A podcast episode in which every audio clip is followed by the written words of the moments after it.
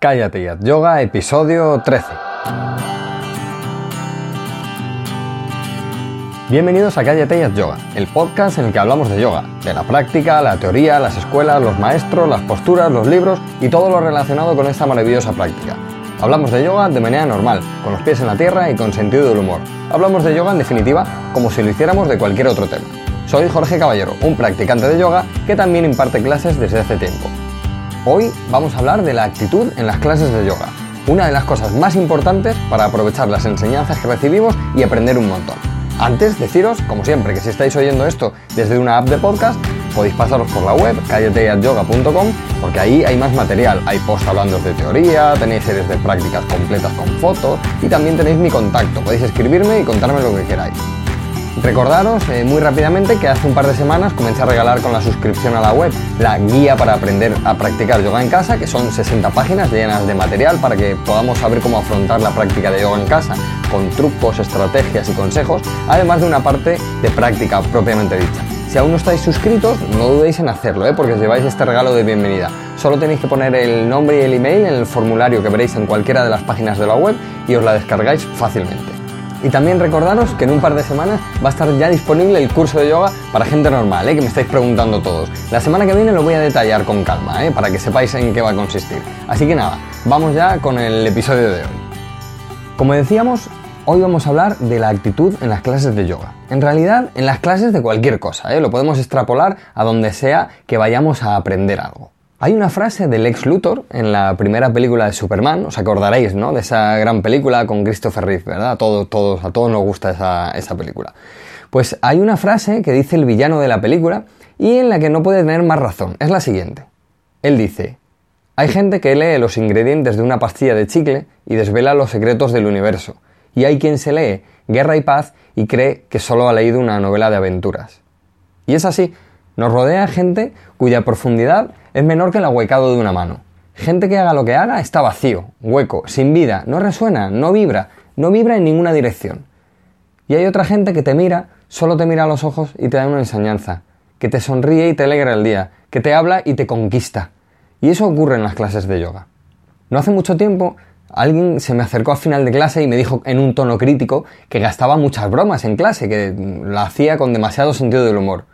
Curiosamente esa persona no integraba ni una, ni una sola de las instrucciones que voy dando en las clases para hacer las posturas, ni una sola. Es más, durante el tiempo que vino a mi clase siguió así. Ni una corrección que le hacía específicamente era integrada en su práctica, ni en su práctica ni en su cuerpo, vamos. Eso sí, las bromas le parecían excesivas. En eso sí que reparaba. Era en eso en lo que estaba su atención. Yo no le contesté, simplemente le dije que bueno, que era mi manera de enseñar y, nada más. ¿eh? Tampoco entré en más detalle. Pensé que tendría que conocer a mi profesor, porque él sí que, sí que es gracioso, o incluso al maestro Iyengar o a su santidad el Dalai Lama, gente capaz de enseñar con una pureza y una profundidad asombrosa y que sus clases, sus charlas o sus ponencias están bañadas de un sentido del humor que hace posible aprender dentro de un marco positivo y de un buen rollo alucinante, cosa que el intelecto, el cuerpo y la mente agradecen de manera considerable. No me quiero eh, comparar ni al Dalai Lama ni al maestro Iyengar, eh, pero bueno, por, por hacer una analogía. De modo que sí, le podríamos decir al Dalai Lama que no gaste tantas, tantas bromas, por, supuesto que sí. Pero claro, él nos diría, ¿pero estás atento a eso? ¿No has aprendido nada en las dos horas que, de charla que he dado? ¿Solo te has quedado con que he gastado alguna broma que otra? Por favor, yo he tenido que volver de alguna postura por un ataque de risa que me ha dado recibiendo clase con mi profesor, de salirme de clase literalmente por el ataque de risa. ¿Y qué pasa? ¿Que no aprendí nada? Pues por supuesto que sí, porque estaba lo que tenía que estar. No así mi profe, dentro de sus clarísimas enseñanzas, gasta alguna broma para quitarle hierro al, por otro lado, grandísimo esfuerzo mental, intelectual y físico que hay que hacer en las posturas. Claro, hace poco una compañera mía me decía, una compañera profesora de yoga me decía, la gente subestima la disciplina. Pero bueno, eso es otro tema que tocaremos más adelante. Veréis, para mí, en cuanto a la actitud, eh, hay tres maneras de entrar a una clase de yoga, aunque evidentemente es extrapolable a cualquier área de aprendizaje. Son tres, y son con la actitud de aprender, con una actitud neutra y con una actitud de que sabes más que la persona que va a dar la clase, la charla o la ponencia. Luego entrarían también en juego las intenciones, pero bueno, eso es otro tema. Vamos a ver en detalle esta actitud que para mí podemos tener en una clase de yoga y que nos va a ayudar o a complicar el aprendizaje de manera sustancial. Vamos a empezar por la última, con la actitud de que sabes más que el que te va a dar la clase. He observado que incluso el que se dispone a leer un libro, y ahora las opiniones en Amazon me lo confirman, a veces comienza la lectura con prejuicios. Vas a una clase, empiezas a leer un libro, vas a una charla o ponencia y vas condicionado por tu propio ego. Así que lo que quieres decirle a todo el mundo es lo poco que ha cumplido tus expectativas ese ponente o ese escritor. Eh, le quieres decir lo mejor que lo hace otro ponente, otro escritor, eh, otro profesor y lo mucho que tú sabes ya sobre ese tema.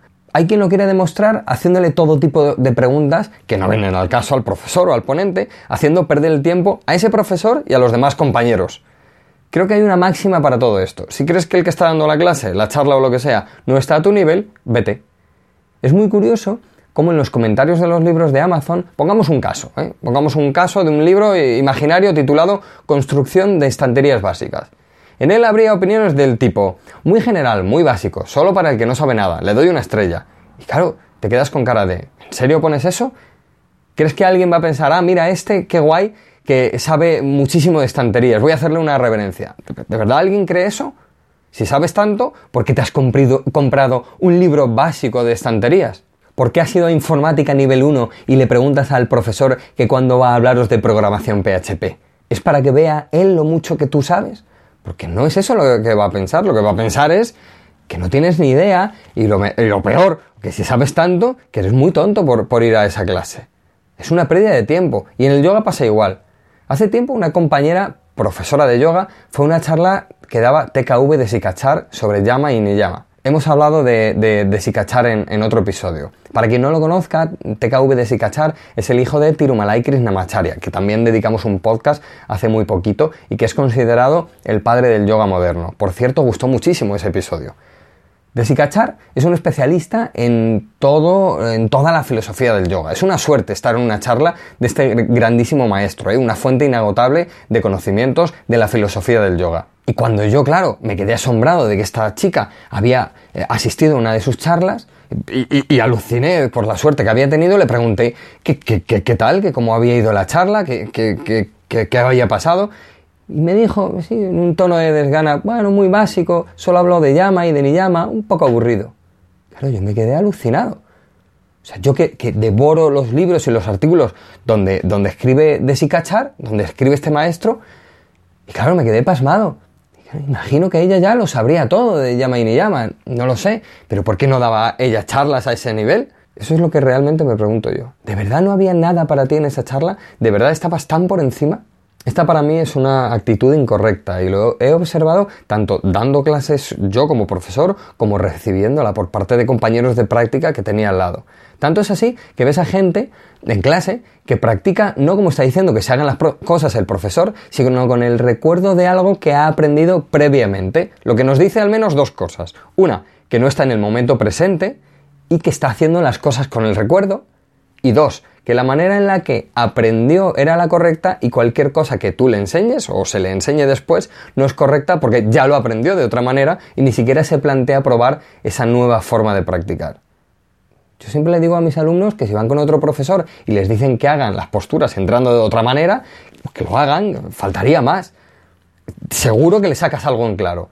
Así que si vas con una actitud de superioridad, pensando en que sabes más que nadie y con una actitud de demostrarle eso a todo el mundo para inflar tu ego y para nada más, pues, no vas a aprender nada. Así que, de verdad, creedme, así vais a aprender, pero muy poco. Los únicos perjudicados vais a ser vosotros. Tampoco podemos pensar que hay profesores de los que aprenderemos un montón y de otros nada. No podemos pensar, es que yo fui a clase con Pepito y es muy bueno y entonces Juanito ya no me va a enseñar nada. Puedes aprender hasta del libro de yoga para damis. Puedes aprender de los ingredientes de una pastilla de chicle, como nos dice Lex Luthor. Si, si tu actitud y tu intención son las correctas, siempre aprenderás de cualquier cosa. Así que bromas o no bromas, autor novel o reconocido mundialmente, de todos podemos aprender algo. Algo o muchísimo. Yo te garantizo que si te abres a la enseñanza, algo le vas a sacar. Depende de esa actitud que tengas y de tu intención. Luego tenemos la actitud neutra, y esta es muy curiosa, veréis. A veces tenemos una actitud neutra, sin vida, en la que la clase ni te va ni te viene. Has caído ahí como podías haber caído en otro lado y no estás dispuesto a esforzarte mucho. O vas a una escuela de yoga, pero como has pagado, quieres que te dejen hacer lo que tú quieras. Ves exagerado que el profesor te corrija tanto o se esfuerce en que hagas las posturas de manera correcta. Ves que las haces más o menos bien, que no te quieres hacer profesional y que el profe es muy exagerado, le da demasiada importancia. Todos tenemos momentos en los que se nos hace difícil aprender, y más cuando el aprendizaje requiere de un esfuerzo tan alto como en el yoga es necesario para avanzar. Siempre podemos tener épocas en las que nuestra práctica parece no avanzar, parece que hemos, nos hemos estancado o incluso que vamos hacia atrás. Y puede que el profesor tampoco nos saque del atolladero, pues es cosa nuestra y no de él. Creo que hay que respetarse y si estamos en un momento así, lo mejor que podemos hacer es ponernos el piloto automático y hacer lo que un día me dijo a mí mi profesor. Tienes que confiar en la práctica. Parece una cosa de tener fe o algo similar, pero él sabía muy bien que la profundidad de la práctica activaría los recursos necesarios para traspasar esa barrera que me había encontrado en mi propia práctica de yoga individual. Es responsabilidad nuestra el que ese, piloto automático siga el rumbo de mejora constante y de sacar de lo más profundo del asana, lo más profundo de nosotros. Pero no hablo de esos momentos puntuales, sino de la actitud neutra de hacer las clases con un piloto automático sin ningún rumbo, con la flexibilidad que tenemos, con los espacios articulares que tenemos, con la, poca conciencia que tenemos, sin querer profundizar mucho más, sin la intención de comprender para qué nos ponemos un soporte en una determinada postura, porque nosotros lo podemos hacer sin ese soporte. Y no entendemos que esa actitud neutra, sin vida y sin movimiento, con la piel muerta, solo con unas acciones musculares vacías de sentido, vamos a aprender algo. ¿Creéis que exagero? No, ¿eh? de verdad que no exagero. Le pasa a mucha gente que hace las posturas desde el cuerpo.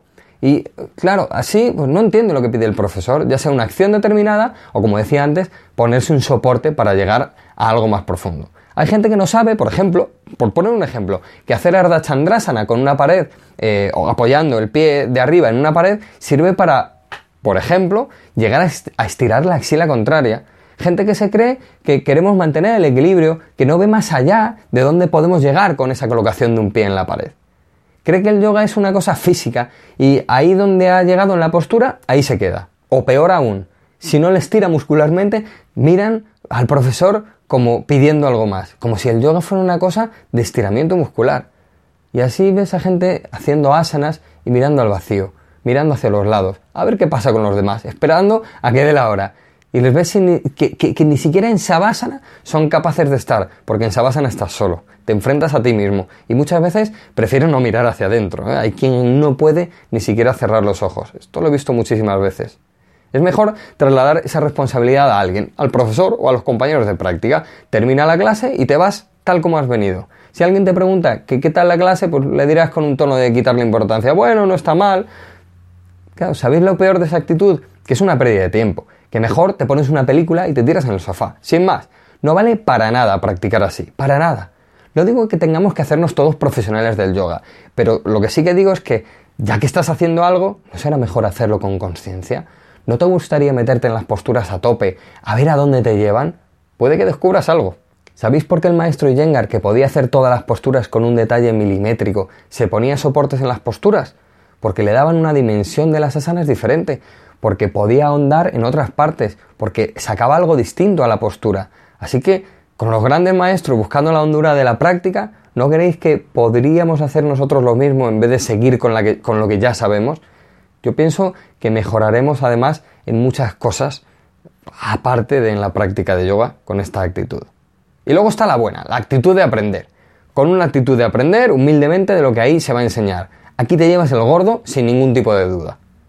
Yo personalmente voy a clase a aprender, pero si hoy en día fuera clase como antes, donde cada maestro daba clase a un discípulo, a mí me gustaría más. No me malinterpretéis, yo tengo un carácter abierto y me gusta la gente, pero a clase no voy a socializar, voy a aprender. Y además me gusta practicar solo. No tengo ningún problema en practicar con gente. Además me gusta mucho hacer cosas por parejas. Pero si tengo una preferencia, esa es la de practicar solo. Y con la meditación ya ni os cuento. Ahí sí que lo tengo claro. Yo cada vez que abro un libro o voy a una clase, voy pensando en que ese libro o esa clase tienen mucho que enseñarme que yo no sé.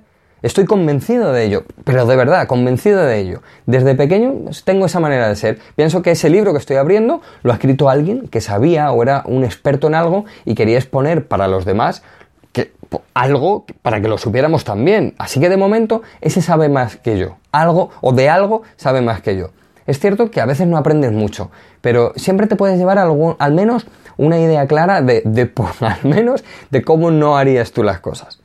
Pero analízalo bien, porque quizá esa es la manera correcta y tus prejuicios, tus prejuicios son los que nublan a la sabiduría. Así pues, yo creo que es mejor tener una actitud abierta en la que pensemos que ahí donde hemos caído hay algo para nosotros que de cualquier manera nos va a hacer mejores. A mí mis compañeros de práctica, por ejemplo, siempre me han corregido. Cuando uno está detrás de ti o te está ayudando, desde fuera ve las cosas eh, con perspectiva.